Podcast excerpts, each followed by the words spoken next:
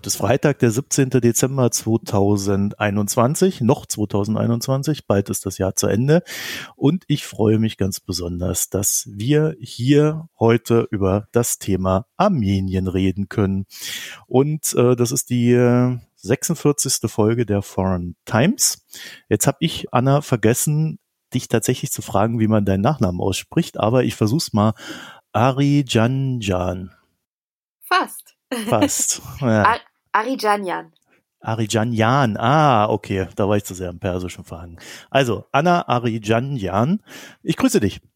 Hi. Anna, wer bist du und was machst du? Ich bin, ähm, ich bin Journalistin. Ich arbeite beim Nachrichtendienst hier online und bin da im Audience Development tätig. Aber jetzt aktuell bin ich in Elternzeit. Ich habe vor einem halben Jahr mein zweites Kind bekommen und mache jetzt sozusagen Babypause in Anführungsstrichen. Was ist denn Audience Development? Audience Development ist ein Berufsfeld, in dem Menschen zum Beispiel für Nachrichtenmedien oder für Webseiten oder sowas versuchen zu ermitteln, was die Zielgruppe ist, wer eigentlich alles die, die Seite besucht oder das entsprechende Medium sozusagen konsumiert und wie man diese Zielgruppe erweitern kann, inklusiver gestalten kann, wie man herausfinden kann, was die Zielgruppe braucht und ähm, dass da quasi Bedürfnis und Angebot gut ineinander greifen. Wir wollen uns heute über Armenien unterhalten. Da hat's, ja, ich weiß gar nicht, wie man das immer alles formulieren soll da hat es vor einem Monat mal an der Grenze mal wieder gekracht. Aggressor, bin ich mal so frei zu sagen, ist Aserbaidschan. Mhm. Ja, das Thema ist recht komplex. Einerseits, auf der anderen Seite, aber hat man immer so das Gefühl, in Deutschland interessiert es eigentlich keine Sau, beziehungsweise wenn es jemanden interessiert, dann schlägt es nicht gerade hohe Wellen, äh, so dass man also so eine minimale Grundinformation hat, aber halt mehr eben auch nicht und nach der muss man dann auch suchen. Also Armenien, Aserbaidschan an der Grenze knallt. Mittlerweile hat sich da jetzt auch wieder mehr entwickelt. Die Türkei äh, und Armenien möchten ihre Beziehungen normalisieren. Als es letztes Mal geknallt hat, vor einem Monat, äh, hieß es dann, die Aserbaidschaner wollen den Korridor zur Türkei dort irgendwie äh, sich erkämpfen. Das eine könnte also auch mit dem anderen zusammenhängen. Die EU ist jetzt irgendwie dabei zu sagen, ja, wir wollen da irgendwie fruchtbare Beziehungen. Das sagen sie aber auch immer. Vielleicht, Anna, so für Anfänger, worum streitet man sich denn dort an dieser Grenze? Also einmal für Anfänger, worum geht's eigentlich in diesem ganzen Konflikt Armenien-Aserbaidschan? Da muss man weit ausholen. Aber wenn man weit ausholt, geht man so ungefähr, jetzt sage ich mal, 100 Jahre zurück, so Ende Ende 19. Jahrhundert, Anfang 20. Jahrhundert. Und da sieht man, dass damals äh, so Anfang des 20. Jahrhunderts dieser Konflikt beziehungsweise die Behandlung, die schlechte Behandlung der armenischen Menschen im Osmanischen Reich damals ihren Höhepunkt, ihren sehr traurigen Höhepunkt ähm, gefunden hatte im Genozid, im Völkermord an den Armeniern. Und schätzungsweise 1,5 Millionen Armenierinnen und Armenier wurden damals aus dem Osmanischen Reich heraus getötet, noch mehr wurden vertrieben. Es gab eine riesige Fluchtwelle und das hat hat sich dann auch auf den Südkaukasus niedergeschlagen. Damals die Region, die wir jetzt Armenien nennen, das war noch gar nicht ein unabhängiges Land, sondern hat zum Zarenreich gehört zu dem Zeitpunkt. Und äh, drumherum waren eben auch die Länder, die auch zum Zarenreich oder die Gebiete, die auch zum Zarenreich gehört haben, also auch Georgien, auch Aserbaidschan. Während und nach dem Genozid sind sehr, sehr, sehr, sehr viele Armenier aus dem Osmanischen Reich, die nicht schon in diesem Gebiet Armenien, das zum Zarenreich gehört hat, gewohnt haben, sind dorthin geflüchtet und haben sich dort angesiedelt. Sowohl in dem Gebiet, was jetzt das heutige Armenien ist, als auch eben im Gebiet Bergkarabach, wo aber auch schon immer Armenierinnen und Armenier gelebt haben, aber eben auch andere Völker. Darunter auch Menschen aserbaidschanischen Ursprungs. Da aber die aserbaidschanischen Menschen in der Region Südkaukasus sich kulturell und historisch auch eher so der Türkei beziehungsweise den Turkvölkern, dem Osmanischen Reich, aber auch dem Iran so ein bisschen verbunden gefühlt haben, gab es auch nach und während des, des Genozids auch in diesem Gebiet Armenien, Bergkarabach immer wieder Kämpfe und Konflikte zwischen armenischen Menschen und aserbaidschanischen Menschen. Es gab mhm. blutige Aufstände, es gab immer wieder Querelen und das hat so ein bisschen auch dazu geführt, dass so eine Feindschaft entstanden ist wo vielleicht noch ein paar Jahre vorher armenische und aserbaidschanische Menschen auch gerade im, im Gebiet Bergkarabach relativ friedlich zusammengelebt haben. Und dann begann, ich glaube 19 20, wenn ich richtig informiert bin, ja auch der Krieg der Türkei gegen Armenien, beziehungsweise sie sind kriegerisch vorgestoßen, vorangeprescht und wollten sozusagen auch Gebiete, die damals zum Zarenreich gehört haben und wo sehr, sehr viele Armenier gelebt haben, einnehmen. Und das hat dann auch nochmal dazu geführt, dass Aserbaidschaner gesagt haben, ja, nee, aber Moment, hier Bergkarabach, das wollen wir haben gleichzeitig, also fast, es ist fast alles gleichzeitig passiert. Also 1915 war ja der Genozid, 1918 haben sich sowohl Armenien als auch Aserbaidschan als auch Georgien für unabhängig erklärt vom Zarenreich und haben gesagt, so hier, wir haben gesehen, es findet, fand in Russland die russische Revolution statt. Wir machen hier nicht mit. Wir wollen auch nicht der Sowjetunion angehören. Wir möchten unsere eigene unabhängige äh, Staatsgründung haben. Alle drei Nationen haben das mehr oder weniger gleichzeitig ausgerufen. Das heißt, da gab es schon so eine Staatenbildung und da gab es schon sozusagen einen Konkurrenzkampf um Bergkarabach. Aber auch da muss man sagen, zu diesem Zeitpunkt haben prozentual mehr Armenier in Bergkarabach gelebt als Aserbaidschaner. Das heißt, die Armenier waren in der Mehrheit und haben gesagt, ja, wir gehören aber auch zum unabhängigen Armenien. Also du siehst, es sind ganz, ganz, ganz, ganz viele Sachen auf einmal passiert. Und letztlich war es dann so, dass die Unabhängigkeit von, von Armenien, Aserbaidschan und Georgien nicht lange gehalten hat. Nur zwei Jahre später wurden sie sozusagen in die Sowjetunion eingegliedert. Und damals war es dann so, dass die Region Bergkarabach aus geopolitischen, aus taktischen Gründen, einfach um sozusagen der Türkei auf der anderen Seite irgendwas entgegenzusetzen gegenüber dem Südkaukasus, hat man die Region Bergkarabach Aserbaidschan zugesprochen, obwohl die Mehrheit der Bevölkerung dort armenisch war. Und seitdem ist dieser Konflikt mehr oder weniger sage ich mal, lauwarm bis heiß gewesen, weil über die vielen, vielen Jahrzehnte, also seit 1920, die armenischen Menschen in der Region Bergkarabach immer gesagt haben, aber wir verstehen nicht, warum wir jetzt irgendwie zu Aserbaidschan gehören sollen, also zur aserbaidschanischen SSR, der mhm. Sowjetrepublik Aserbaidschan, wenn wir doch eigentlich armenischen Ursprungs sind. Und sie haben im Laufe dieser Zeit der sowjetischen Herrschaft immer wieder auch sozusagen offizielle Anfragen an die Sowjetführung geschickt geschickt, um sich unabhängig zu erklären von der aserbaidschanischen SSR und an die armenische SSR angegliedert zu werden. Das wurde alles abgelehnt. Das heißt also, dieser Konflikt wurde da auch einfach weitergetragen, halt äh, nicht als als bewaffneter Konflikt dann, äh, sondern ja als quasi so schwelendes, wir wollen das aber und es wurde nie nie befriedet in irgendeiner Form, ne? Nee, genau. Also es wurde, wie halt die Propaganda in der Sowjetunion immer war, ne, alle Sowjetrepubliken und alle Völker der Sowjetrepubliken sind Brüder, wir mhm. verstehen mhm. uns alle, es herrscht Frieden, wir sind uns einig, blub blub. Also all das, was sozusagen propagandistisch immer nach außen hin auch repräsentiert wurde. Wir große Sowjetunion, wir sind innerlich alle auf einem Nenner. Das war aber niemals so. Also natürlich einfach dadurch, dass es von oben so aufoktroyiert war, hatten sehr viele Menschen in den einzelnen Sowjetrepubliken sich damit arrangiert. So, okay, gut, wir sind jetzt hier in der Sowjetunion und natürlich haben wir den Austausch mit Georgien, mit Aserbaidschan, mit Moskau, ne? Alles ist gut. Und während der Sowjetzeit haben eben auch die Menschen in den einzelnen Nachbarstaaten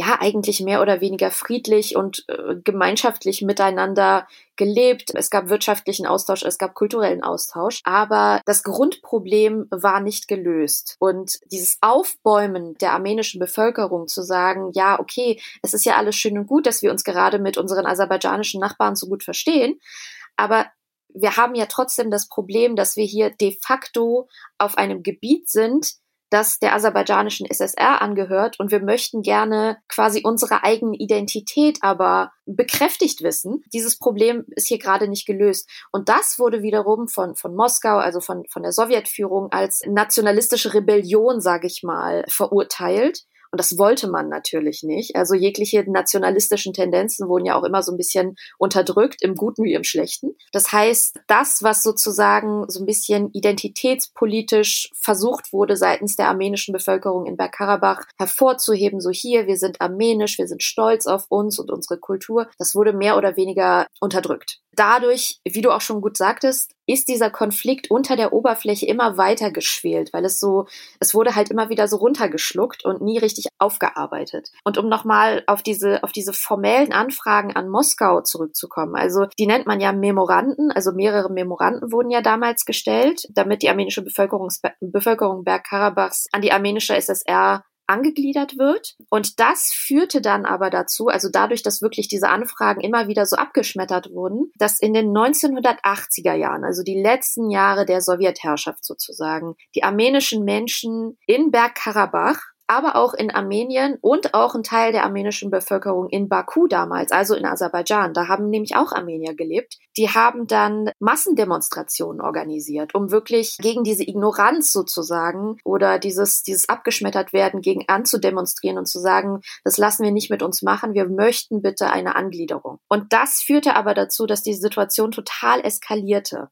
Also es kam dadurch, dass diese Massendemonstrationen sowohl Moskau letztlich so ein bisschen Angst eingejagt haben, aber als auch die aserbaidschanischen Menschen wütend gemacht haben, kam es zu Pogromen und es kam zu Vertreibungen in den 1980er Jahren. Also aus Baku wurden zum Beispiel massenhaft armenische Menschen vertrieben, weil sie gesagt haben, na ja, wenn ihr uns so verratet, wenn ihr, wenn ihr uns so hasst, dann könnt ihr hier auch gleich verschwinden sozusagen. Es gab aber auch Vertreibungen, das muss man auch dazu sagen, einfach auch angestachelt durch diese sehr feindliche Atmosphäre. Es gab Vertreibungen von aserbaidschanischen Menschen aus der armenischen SSR und aus Bergkarabach. Also quasi gegenseitig, ne? Gegenseitig, die genau. haben jeweils die anderen vertrieben. Genau. Dann wurde, weil das einfach so eine, so eine unfassbare Eskalation auch der Gewalt war, wurde 1989 über Bergkarabach und auch über die angrenzenden Gebiete, also diese sogenannten Pufferzonen, wurde das Kriegsrecht verhängt. Und danach brach dann tatsächlich ein richtiger Krieg aus. Das ist dann der sogenannte erste Bergkarabach-Krieg. Es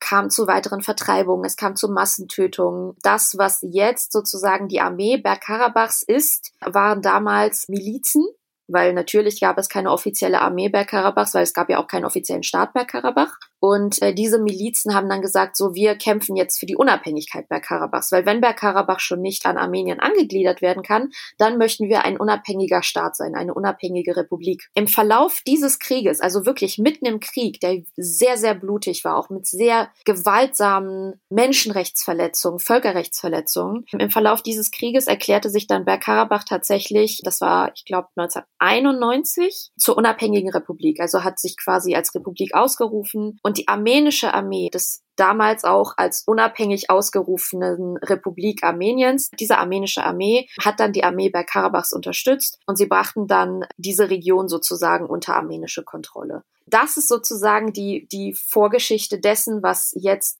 im vergangenen Jahr und dieses Jahr passiert ist. Wurde das Gebiet jemandem zugeschlagen?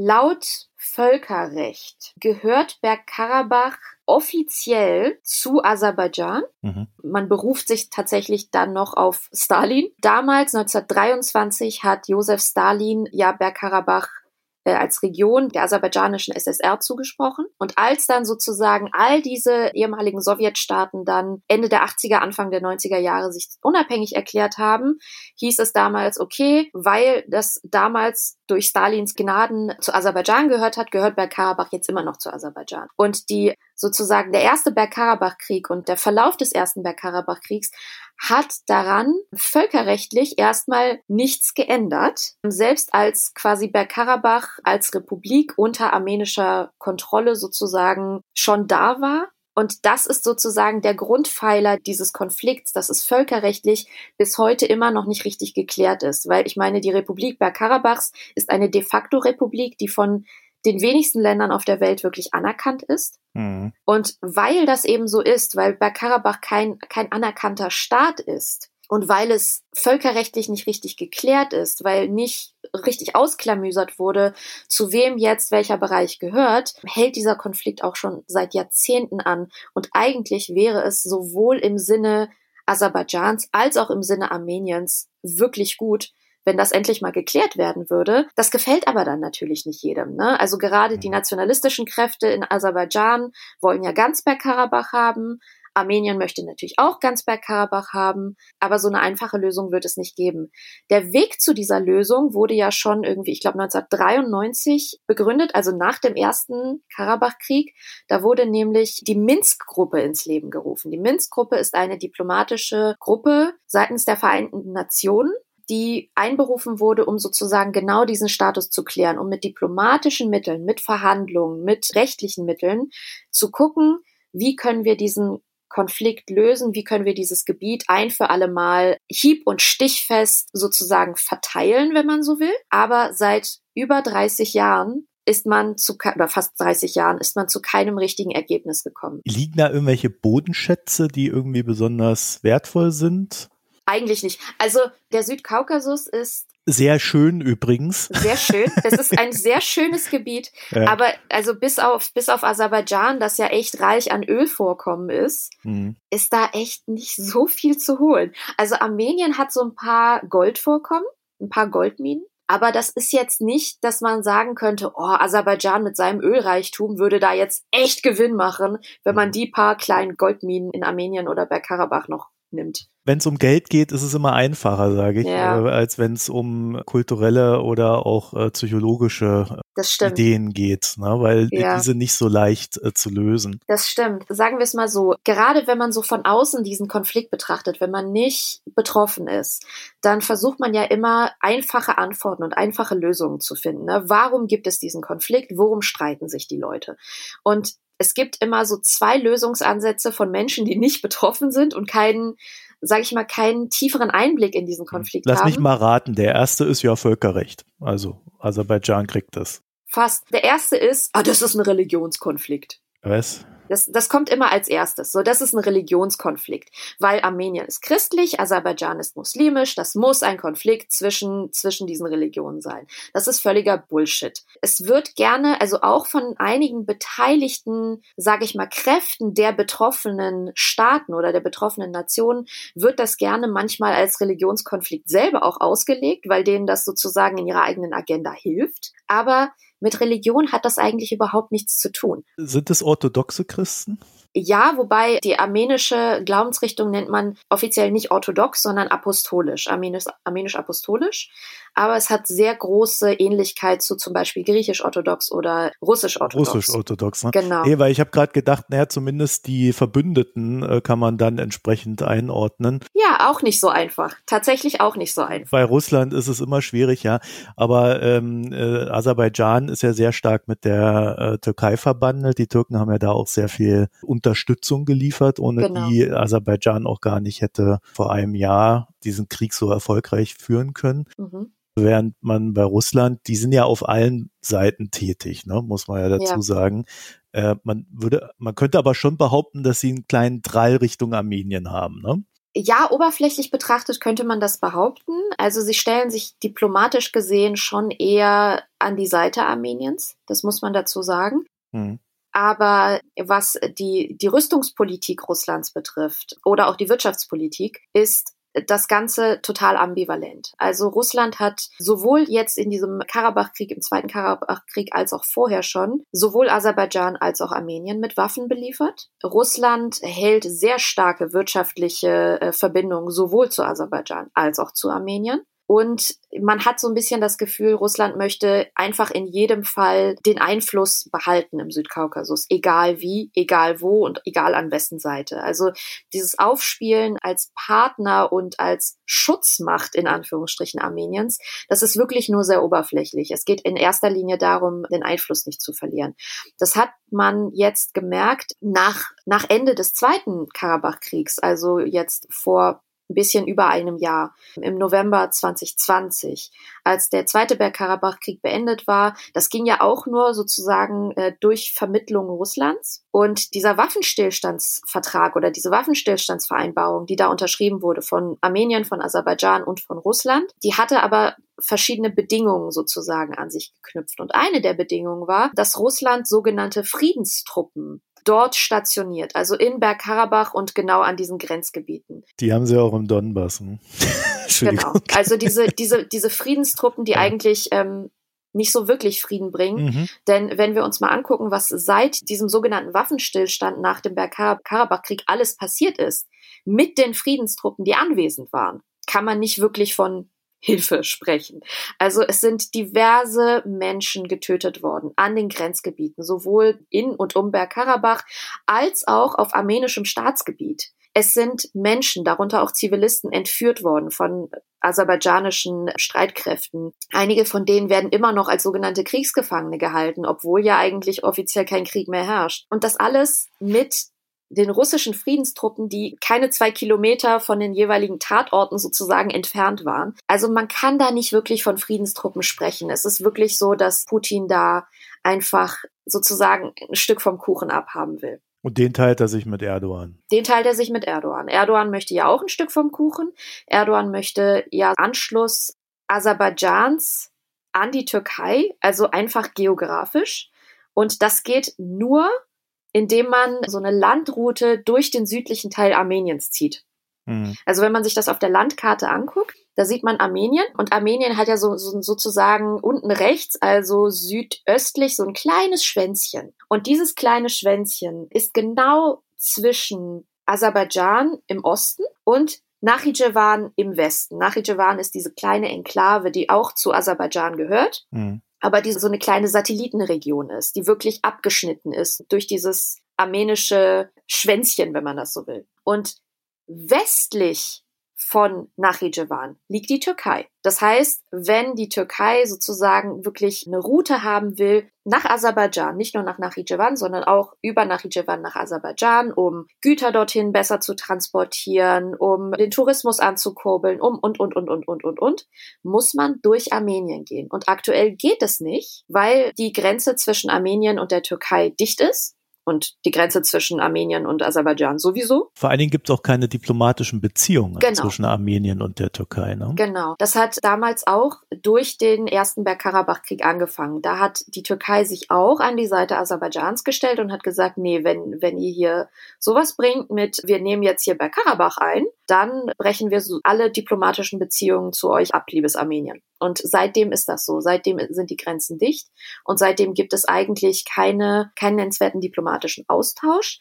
Aber jetzt scheint sich ein bisschen was zu bewegen. Also es gab vor einem Monat, ich habe es glaube ich anfangs erwähnt, gab es auch kriegerische Handlungen, äh, genau. äh, die von Aserbaidschan ausgegangen sind, Richtung Armenien, auch über die armenische Grenze hinweg, also nicht nur im Bergkarabach, ne, wenn ich das richtig ja. im Kopf habe. Genau. Und dann gab es wieder einen von Russland gebrokerten Friedens irgendwas. Mhm. Keine Ahnung, wie man das noch seriös nennen soll. Also es wurde dann halt erstmal wieder ruhiger. Es ist, ich glaube, das muss man auch dazu sagen, es ist nie ruhig. Das ist wie in der Ostukraine. Das sind Frozen Conflicts, bei denen ständig geschossen wird. Also ja. man nennt sie Frozen, aber eigentlich sind sie heiß. Ja. Und mit dem letzten Ausbruch vor einem Monat gibt es jetzt in der Folge eine Annäherung zwischen Armenien und der Türkei. Und man kann das, glaube ich, würde ich mal sagen, so interpretieren, dass Armenien, weil ihnen die Unterstützung von Russland wohl merklich fehlt, auch die EU sonst nichts tut, sie sich also wohl mehr oder weniger alleine fühlen, beginnen sie sich jetzt der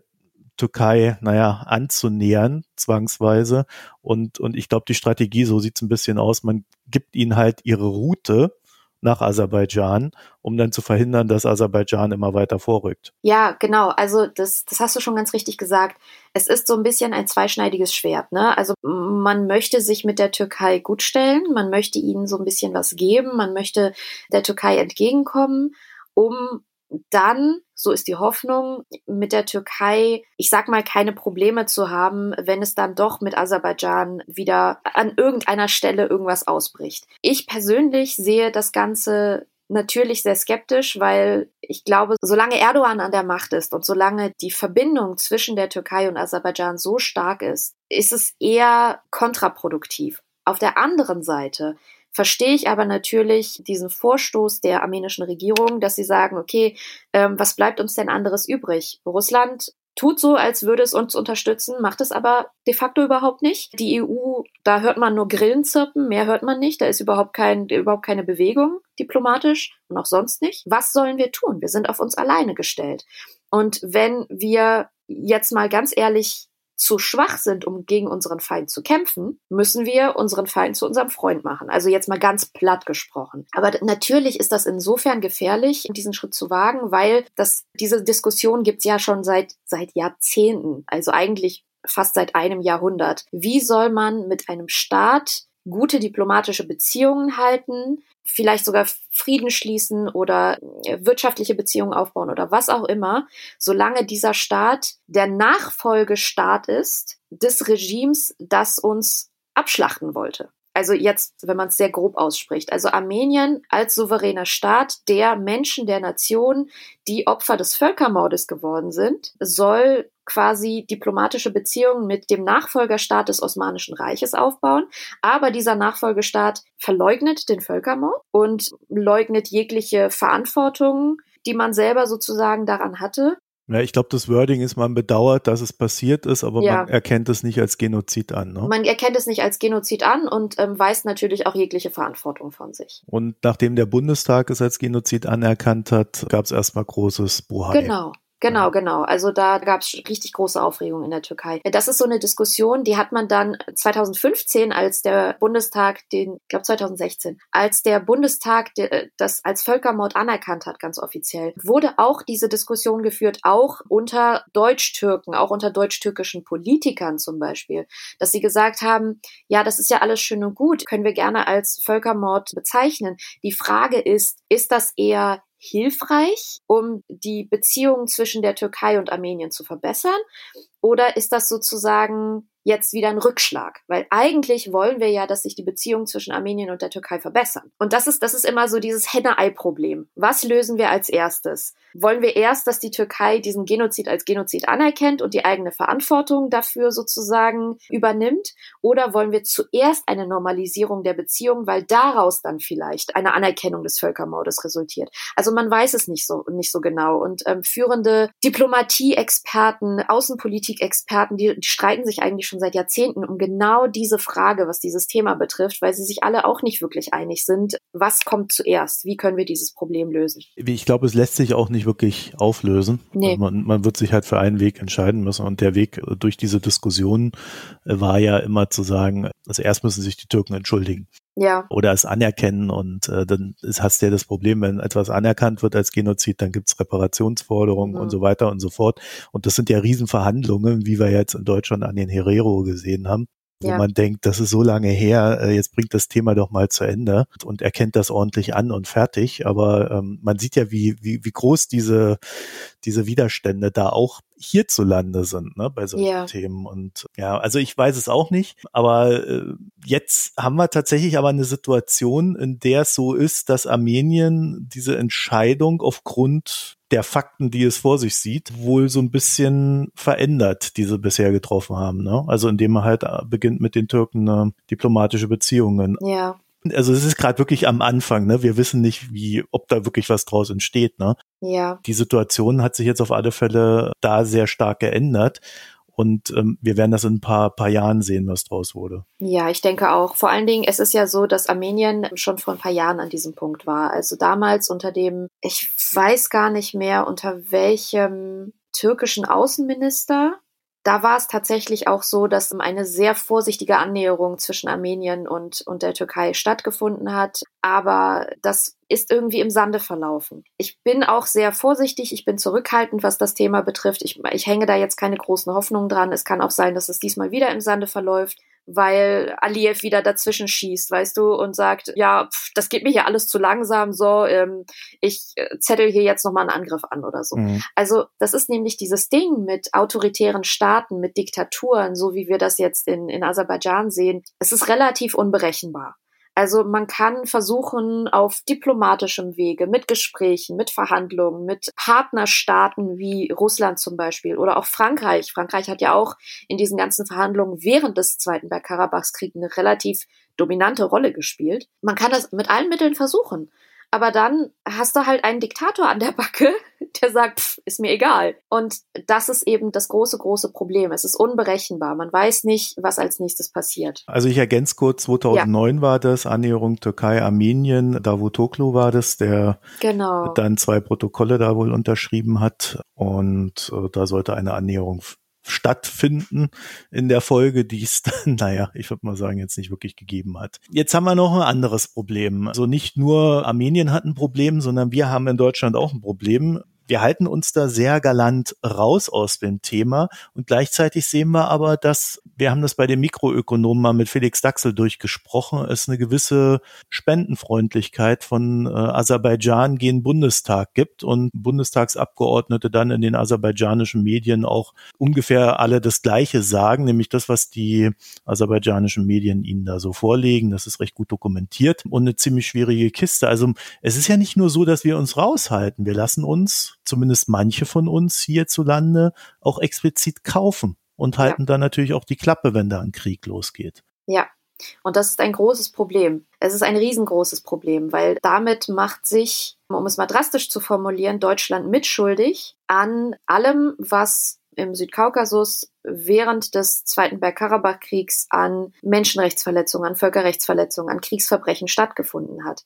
Weil all das, was dort passiert ist, sehr gut dokumentiert ist, weil das Auswärtige Amt das alles weiß, das alles gesehen hat, weil die Bundesregierung das alles gesehen hat. Es gab mehrere Sitzungen im Bundestag zu genau diesem Thema und es wurde nicht nur gut dokumentiert, sondern auch diskutiert. Der wissenschaftliche Dienst des Bundestages hat auch eine, äh, eine Erklärung sozusagen formuliert, eine Untersuchung äh, angeordnet, um zu gucken, was ist wann, wie, wo passiert und was machen wir jetzt damit alles liegt schwarz auf weiß da, aber die Bundesregierung und auch äh, generell so Deutschland als Demokratie haben sich derart zurückgehalten und sich derart blind und taub gestellt gegenüber all dem, was, was passiert ist, dass man eigentlich nicht mehr von einem Versehen oder von, von Unwissenheit sprechen kann. Und ich glaube, dass der Einfluss Aserbaidschans und der, des aserbaidschanischen Geldes und auch der Einfluss der Türkei auf die deutsche Politik da eine sehr, sehr große Rolle spielen. Die Käuflichkeit hast du schon angesprochen, bei diversen Abgeordneten, bei diversen Politikern, größtenteils bei CDU, CSU. Es gibt aber auch Verstrickungen bei anderen Parteien, das will ich jetzt nicht ausklammern. Aber man sieht zum Beispiel auch, wie sehr sich die Bundesregierung zumindest in den vergangenen Jahren sehr von der Türkei hat treiben lassen, was außenpolitische Entscheidungen oder auch Statements betrifft. Und ich glaube, dass das einfach ein riesiges Problem ist, nicht nur für mich, nicht nur für die Deutsch-Armenierinnen und Armenier hier, die wirklich am Boden zerstört sind wegen dieses Vertrauensverlustes, sondern auch was die Seriosität Deutschlands in der Außenpolitik betrifft wie ernst kann man Deutschland als starkes demokratisches Land, als eines der stärksten Länder der EU, als Wirtschaftskraft nehmen? wenn Deutschland die Augen vor einem blutigen Krieg verschließt, inklusive Kriegsverbrechen und Menschenrechtsverletzungen. So. Naja, also in meiner Wahrnehmung wird Deutschland ohnehin nicht mehr sehr ernst genommen. Äh, das äh, hat aber auch noch andere Gründe. Ja. Ich will mal äh, so so zwei drei Sachen, auch auch wenn das jetzt vielleicht nicht schön ist, aber doch noch mal direkt benennen. Also ja. wir haben dort in der Folge des Krieges gesehen, dass Aserbaidschan äh, Soldaten entführt hat, gefoltert hat und alles, was so dazugehört, sag ich mal. Es wurden auch Zivilisten entführt und äh, massakriert. Was man aber, und, und das fand ich dann so den, den Gipfel der Perversität. Und die haben dann im, im Nachgang zum Krieg ein Museum eröffnet, mhm. Kriegsmuseum, wo dann die Helme armenischer Soldaten ausgestellt wurden. Ja, nicht nur das. Wenn ich, wenn ich noch einmal ähm, einhaken darf zu diesem Kriegsmuseum, was euphemistisch Siegesmuseum genannt wird. In diesem Museum waren nicht nur die, die Helme getöteter armenischer Soldaten ausgestellt, sondern es wurden auch so Wachsfiguren oder ich glaube Pappmaché-Figuren, ich bin mir nicht sicher, ausgestellt in verschiedenen Szenen, in verschiedenen Situationen sozusagen. Und diese Figuren sollten armenische Soldaten darstellen. Diese Situationen, in denen sie dargestellt sind, waren waren massiv entwürdigend. Also da waren irgendwie Soldaten, die ähm, so dargestellt wurden, kurz bevor sie erschossen werden, oder Soldaten, die gerade gefangen genommen wurden, oder Soldaten, die äh, angesichts der Landkarte an der Wand sehen, oh verdammt, wir werden diesen Krieg verlieren. Und all das reicht natürlich noch nicht. Die Gesichter, die Gesichtszüge dieser Soldaten waren einfach nur krasse Karikaturen. Also das war massiv verzerrt. Diese ähm, vermeintlich armenischen Soldaten, diese Figuren, die sie darstellen sollten, waren so geformt, waren so dargestellt, dass sie möglichst hässlich aussehen. Also sehr mit verformten Gesichtern, fast schon krankhaft, mit riesig großen Hakennasen übrigens. Also da hat man sich auch an sehr an so diese jüdischen Karikaturen sozusagen in der Nazi-Zeit erinnert gefühlt. Also wirklich, die, das, das hat einem Angst gemacht, in was für eine, also wie, wie hasserfüllt sozusagen diese, diese Darstellung von armenischen Menschen in diesem Museum war. Und zu diesem Museum gab es dann vor ein paar Wochen tatsächlich eine Entscheidung des Europäischen Gerichtshofs für Menschenrechte. Armenien hatte nämlich geklagt wegen Volksverhetzung und Diskriminierung genau auf dieser Grundlage. Der Europäische Gerichtshof für Menschenrechte hat Armenien Recht gegeben und hat gesagt, es geht nicht. Diese Darstellung ist massiv diskriminierend, ist massiv volksverhetzend, ist Hasspropaganda und das müsst ihr jetzt runternehmen. Und als Folge dessen wurden sowohl die Helme der getöteten Soldaten aus diesem Museum entfernt, als auch die Figuren. Der Rest des Museums ist aber noch da sowas wäre zum Beispiel mal ein guter Anlass für unsere Bundesregierung gewesen, zu sagen, stopp, also das wollen wir nicht haben, sowas darf nicht sein, auch wenn ihr ein wichtiger Gaslieferant seid, ne? weil das ist halt auch ein Thema bei Aserbaidschan. Wir haben in Deutschland äh, hauptsächlich russisches Gas, über 40 Prozent in der Zulieferung. Naja, und dann gibt's nicht mehr viele, die uns dann ebenfalls was liefern. Eins dieser Länder ist dann Aserbaidschan. Deswegen sieht man sich da in Deutschland vielleicht ja auch in einer gewissen Abhängigkeit und ist da entsprechend vorsichtig, äh, sich da zu äußern. Aber man macht sich halt durch eigene Vorsicht ja dann in dem Sinne auch erpressbar. Ne? Ja, definitiv die EU hat da ja dann äh, zumindest auf der Rechtsebene mal was gemacht, ne? Aber das ist kein explizites Handeln der EU, sondern das ist dann äh, der Menschengerichtshof, ne? Genau, und das auch nur auf massivem Druck von armenischen Juristinnen und Juristen, die wirklich Wochen und Monate lang dafür gekämpft haben, dass dieser Fall aufgenommen wird am Europäischen Gerichtshof für Menschenrechte. Und ohne diesen massiven Druck und diese, diese wirklich sehr, sehr ermüdende Arbeit dieser Menschen wäre es nie zu diesem, zu diesem Urteil gekommen. Und man muss halt auch dazu sagen, das ist halt ein beispielhaftes Urteil, ein beispielhafter Fall von vielen. Viele Dinge, die passiert sind, sind bis jetzt, kann man sagen, nicht dort gelandet. Die Mühlen der Bürokratie, aber auch der Juristerei malen leider manchmal ein bisschen langsam. Das muss man ja auch nochmal dazu sagen. Also gerade im Völkerrecht oder bei den Menschenrechten, das kann Jahre bis zu Jahrzehnte dauern, bis mal irgendwelche Fälle von Kriegsverbrechen oder Völkerrechts- oder Menschenrechtsverletzungen überhaupt mal vor Gericht landen. Aber all das, finde ich, muss ja aufgearbeitet werden. Also, weil was wirklich ermüdend ist und auch frustrierend ist, sowohl für mich als auch für andere Menschen in der armenischen Community, ist ja nicht nur, was passiert ist, sondern dass dann eben die Regimes in Aserbaidschan oder eben auch in der Türkei komplett ohne Konsequenzen davonkommen. Also es gibt keine, also Aliyev kann machen, was, was er will. Und es passiert nichts. Er hat Bergkarabach überfallen, es sind zigtausende Menschen umgekommen. Er hat einen großen Teil Bergkarabachs wieder an sich gerissen, wenn man so will. Und es gibt keinerlei Konsequenzen für die Kriegsverbrechen, die begangen wurden.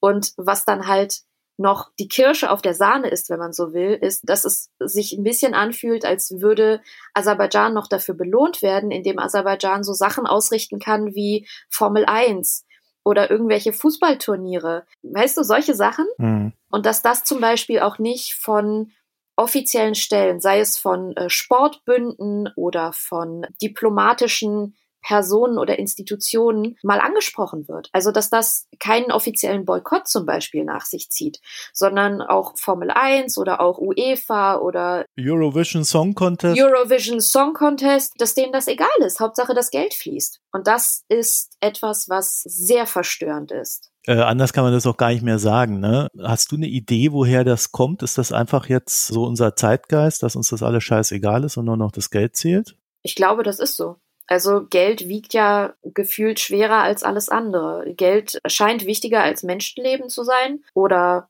Völkerrecht oder Menschenrechte oder alle möglichen Rechte und jeder guckt, wo er bleibt, ne? Und wenn wenn dann so eine UEFA oder äh, Eurovision oder äh, Formel 1 sagt, ja, wir möchten hier auch angesichts Corona und der Pandemie, wir mussten ja so viel einstecken, wir haben so viele Verluste gemacht, so, da, da wollen wir nicht auch noch unser ausrichtendes Land hier verlieren und was was uns da alles durch die Lappen geht, was das ja, wieder wobei kostet. das ja auch vorher schon war, ne? Ja. Ich weiß. Ich werde mal einen Artikel verlinken in den Show Notes. The Bad Guys Are Winning. Ja. So ein Artikel vom Atlantic von der Anne Applebaum. Ja. Der eigentlich ganz gut zusammenfasst, was so psychologisch vielleicht unser Problem ist, oder wo das anfängt, wo das aufhört. Und äh, ist unter der Rubrik Ideas, also die rätseln wahrscheinlich auch alle rum, äh, was da das Problem ist. Aserbaidschan kommt jetzt nicht explizit vor, aber ansonsten sind alle mit dabei, ne? Maduro, Belarus, Putin, China, Erdogan. Brasilien. Bra ja, Brasilien sind nicht dabei, glaube ich, aber, aber das wäre auch so ein Thema, ja. Nee, also es ist halt äh, tatsächlich ein globales Phänomen, was wir gerade sehen. Ich glaube, das stellt der Artikel auch ganz gut dar. Es ist nicht nur dieses, da gibt es ein Problem zwischen Armenien und Aserbaidschan, da können wir uns raushalten. Ich glaube schon, dass das Problem mittlerweile auch sichtbar umfassender ist. Und das ist halt Teil dieses ganzen Konstruktes. Die nächste Frage wäre dann, warum die deutschen Medien nicht darüber berichten. Ne? Also du durftest ja dann vor einem Jahr mal einen Artikel bei T-Online darüber schreiben. Mhm. Aber ansonsten, also es gibt auch immer mal kannst wieder du, so. Kannst du auch verlinken. Kann ich auch verlinken, natürlich, mache ich. Gut. Es gab nicht wirklich viel, ne? Und das, obwohl ja okay. wirklich da es über Monate hinweg hoch herging. Ja, das stimmt. Es gab nicht viel. Es gab vor allen Dingen nicht viele oder nicht gute ähm, Hintergrundstücke, sondern es gab, wenn, größtenteils so Agenturmaterial, Agenturmeldungen, also von dpa mhm. zum Beispiel oder der AFP oder Associated Press. Und das liegt zum einen daran, dass das ist, glaube ich, auch das perfide an dem Zeitplan oder dem Timing von, von Aliyev und seinem, seinem Krieg. Der hat das schon relativ clever getimed mit seinem Kriegsangriff. Das fand nämlich mitten in der US-Präsidentschaftswahl statt und inmitten einer Pandemie. Aber nicht nur. Es gibt ja noch ja. ein viel krasseres Datum. Das ist nämlich genau 100 Jahre nach dem Ende der armenischen Ersten Republik gewesen. Genau, genau.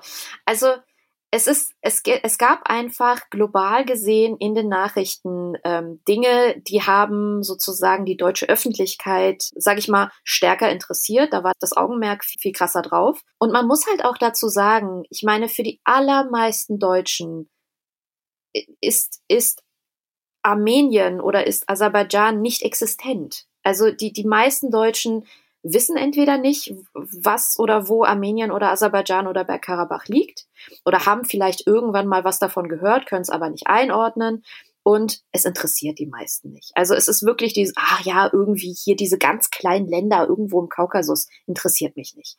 Na klar, man könnte natürlich Medien vorwerfen, wie das halt sehr viele machen, oh, ihr geht nur nach Klicks und ihr geht nur danach, was äh, sozusagen Otto Normalverbraucher oder Otto Normalleser interessiert, aber ihr müsst doch auch eure Verantwortung sehen. Ja, das ist so.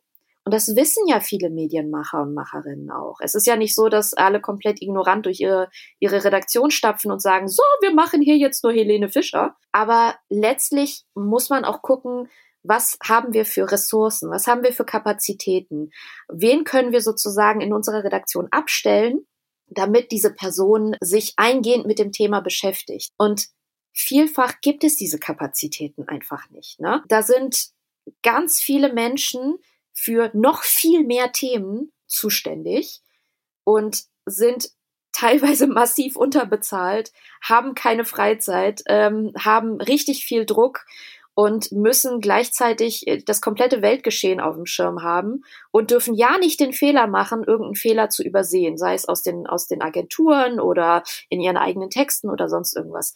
Also das ist wirklich, da gehen ganz, ganz viele Interessen oder ganz viele Bedürfnisse und ganz viele Ressourcen und Kapazitäten komplett durcheinander. Und ich kann wirklich verstehen, wenn dann eine deutsche Medienredaktion sagt, wir machen das aus den Agenturen, was anderes schaffen wir jetzt einfach nicht. Das ist sehr häufig so gewesen. Auch in meiner Redaktion war es so, dass einfach so viele Sachen gleichzeitig passiert sind, dass sehr viele meiner Kolleginnen und Kollegen gesagt haben, Anna, wir müssen mal gucken, wie wir das abbilden weil wir können nicht jetzt eine Person abstellen, die einen riesigen Erklärbär hier macht, weil wir wirklich auch noch andere Themen haben. Das, was wir machen, machen wir jetzt aus den Agenturen mit bestem Wissen und Gewissen, aber das reicht dann leider nicht, weil ganz oft, ganz, ganz oft passieren auch schon in Agenturen Fehler. Ja, vor allen Dingen sind manche Agenturjournalisten stehen auf einer Seite. Also ja. ich sage das jetzt mal ohne, ohne einen speziellen Fall zu nennen, damit das hier äh, anonymisiert ist, aber es ist nicht selten der Fall, dass die einen Bias haben. Und dieser Bias, der geht dann halt in diese ganzen äh, Medien, die keine Zeit haben, da weiter zu recherchieren, geht dann halt einfach da rein ja, per Personen haben Bias, sind voreingenommen oder haben selbst wenn sie Agenturkorrespondentin oder Korrespondent in dem jeweiligen Land oder in dem jeweiligen Gebiet sind, haben vielleicht trotzdem nicht das umfassende Wissen oder haben zwar umfassendes Wissen, aber nicht so die Sprachkenntnisse. Man kann als Kaukasus-Korrespondent nicht Armenisch, Georgisch, Aserbaidschanisch, Russisch, Türkisch können. Das geht nicht. Das heißt, man verlässt sich schon sehr auf sozusagen die, die offiziellen Quellen. Wer sind die offiziellen Quellen? Die offiziellen Quellen sind die jeweiligen Regierungen der Länder, in denen dieser Konflikt gerade herrscht. Dann kommt wieder das Problem von False Balance hinzu. Das hat man wirklich in diesem zweiten Karabach-Krieg medial massivst gemerkt, diese False Balance Problematik. Das heißt, man hat zwar versucht, quasi nicht nur einseitig zu berichten, sag ich mal, was gut ist. dass der Journalismus muss ja auch sozusagen mehrere Seiten eines Konfliktes beleuchten, klar.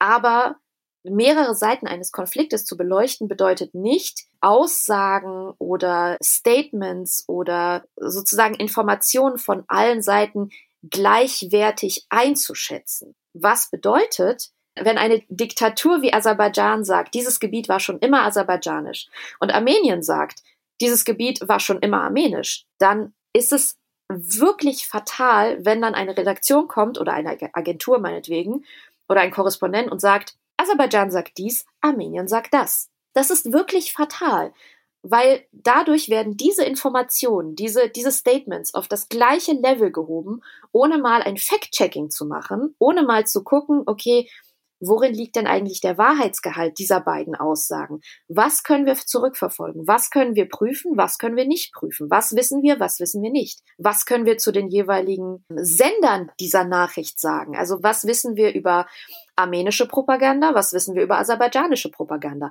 All diese Informationen müssen wenn nicht Korrespondenten, aber zumindest Agenturen oder Nachrichtenhäuser irgendwie liefern. Irgendwie. Der Leser oder der Zuschauer oder der Konsument muss verstehen, dass eine Information eingeordnet ist, bevor sie rausgeballert wird in den Äther. Und das passiert einfach so oft nicht. Und das hat einfach dazu geführt, dass in deutschen Medien teilweise Aussagen von Aliyev und Aussagen von Pashinyan komplett gleichwertig nebeneinander gestellt wurden. Oder gesagt wurde, Armenien und Aserbaidschan werfen sich gegenseitig Bombardierungen vor. Wobei man wirklich auf Filmaufnahmen hat, wer angefangen hat.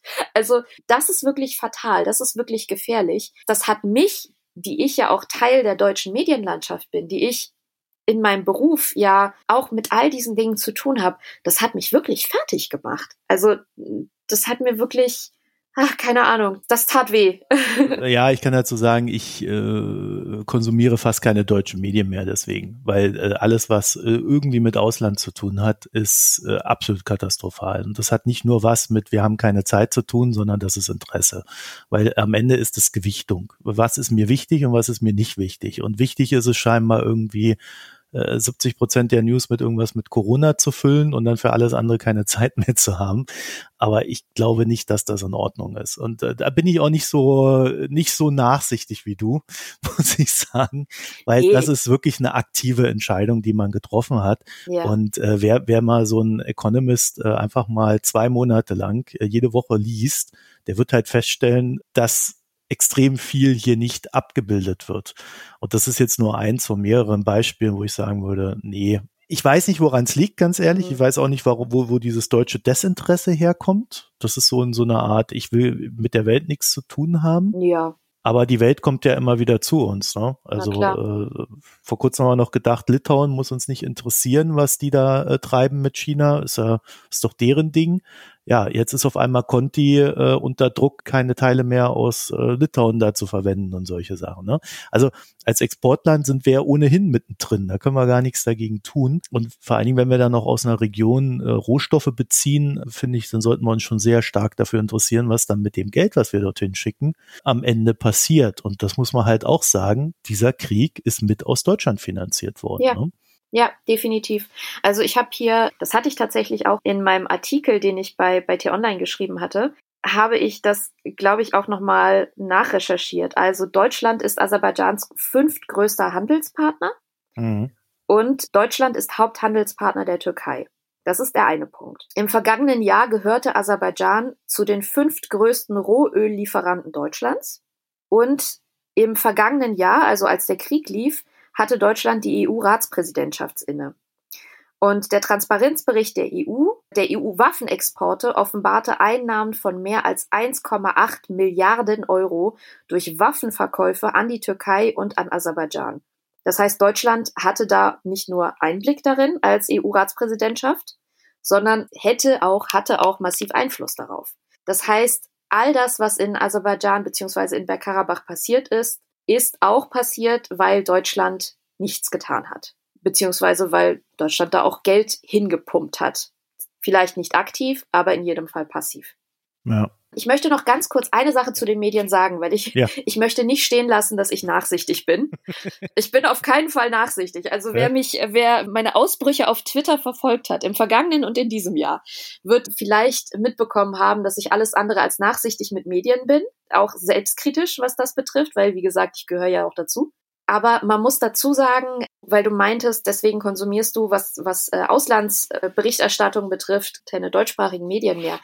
Es ist ja leider so, also ich sehe es am Beispiel Armenien, Aserbaidschan, Bergkarabach ganz stark. Sehr viele ausländische, also englischsprachige Medien vor allen Dingen, die leisten sich auch nicht so viel Gutes, was das betrifft. Also die sind auch extrem biased, die sind total voreingenommen. Also als Negativbeispiele kann man sich vielleicht zwei Medien rauspicken und es tut mir sehr leid, weil das sind eigentlich Qualitätsmedienhäuser, wenn man so will. Aber es ist zum einen die BBC, und es ist zum anderen die New York Times, die im Verlauf des Zweiten Bergkarabach-Kriegs mhm. massiv, also wirklich massiv anti-armenisch berichtet haben. Also es, es war nicht mal mehr False Balance. Es war nicht mal nur die eine Seite sagt, die andere Seite sagt, sondern es war ganz viel Victim Blaming. Also man hat quasi Armenien mehr oder weniger oder der armenischen Bevölkerung in Bergkarabach die Schuld dafür gegeben, was passiert ist. Und Verbrechen Seitens Aserbaidschan, seitens des aserbaidschanischen Militärs wurden in Artikeln dazu oder in Beiträgen dazu konsequent immer runtergespielt oder vertuscht. Das ist wirklich auch schlimm. So. Ich, ich sage dazu nur eine Sache. Lest nicht die New York Times, wenn es um deren Auslandsberichterstattung geht. Das ist eine Katastrophe. Ja, ich meine, die, die New York Times hat ihre, hat ihre Stärken. Die New York Times hat wirklich Stärken. äh, gerade so all diese äh. ganzen Investigativsachen, ne? Ist super. Mhm. Aber oh, ey, Auslandsberichterstattung ist echt. Ja, äh, nee. also auch Iran ist eine absolute Katastrophe. Da wird quasi das dann wiedergegeben, was äh, die iranische Regierung da gerne sehen möchte. Ja, super. Also ja, also das ist äh, teilweise, das, das will man eigentlich gar nicht wissen. Nee. Naja, ja, genug der Freude. Jetzt ist Weihnachten. Wie kommen wir jetzt zu einem positiven Ende? Gar nicht, ne? Ich fürchte nicht. Nee, also. ich fürchte nicht. Gut, äh, dann belassen wir es bei diesem nicht äh, schönen Ende. Ähm, aber wir hoffen auf Besserung, neues Jahr, neue Chancen für uns alle. Wenn ich einen kleinen Wunsch äußern dürfte, wäre es tatsächlich, dass man in den deutschen Medien beginnt, naja, wirklich mal Leute für Ausland abzustellen. Das müssen nicht 20 sein. Das, das, da reichen eins, zwei, die sich einfach mit Interesse der Welt zuwenden. Dann können die schon gute Sachen recherchieren. Aber so wie es jetzt ist, wo man dann teilweise nach drei Wochen irgendwie Artikel aus dem Ausland abschreibt, also so geht's nicht weiter. Schöner Wunsch. Anna, hast du auch noch einen Wunsch? Ja, ich habe einen ähnlichen Wunsch. Ich kann ja aus eigener Erfahrung berichten, es gibt ja Leute in Redaktionen mit großem Interesse an Auslandsberichterstattung. Das, das habe ich ja jetzt in diversen Redaktionen, in denen ich gearbeitet habe, erlebt. Die gibt's bei mhm. T-Online, die gibt's beim Spiegel, die gibt's bei der Welt. Da habe ich ja überall gearbeitet, ne? Bei ehemalig BuzzFeed. Ich meine, die, die haben sich ja auch sehr dafür interessiert. Ich glaube, das Geheimnis liegt einfach darin, diesen Menschen, die sich dafür interessieren und die sich da einlesen wollen und gute Artikel Artikel daraus machen wollen und gute Beiträge, dass man denen einfach den Raum dafür gibt. Ne? Also es ist jetzt nicht so, dass, dass da irgendwie alle, alle bösen, bösen Journalisten durch die Welt gehen und sagen, nee, Ausland interessiert uns nicht. So, mhm. sondern es gibt wirklich Menschen, die da arbeiten, die so viel Potenzial haben, richtig tolle, ein tolles Auslandsdesk sozusagen, Foreign Desk aufzubauen in ihren jeweiligen Redaktionen. Und wenn man die fördert, dann kann man schon sehr, sehr viel erreichen. Und derweil versuchen wir hier bei der Foreign Times alle paar Wochen und Monate mal irgendwas zu liefern, um ja. das Defizit zu kompensieren. Also dann euch vielen Dank fürs Zuhören. www.foreigntimes.de, das ist unsere Internetseite. Und äh, ansonsten wünschen wir euch ein schönes Jahresende, frohe Weihnachten, euch eine schöne Zeit. Tschüss. Tschüss, schöne Feiertage.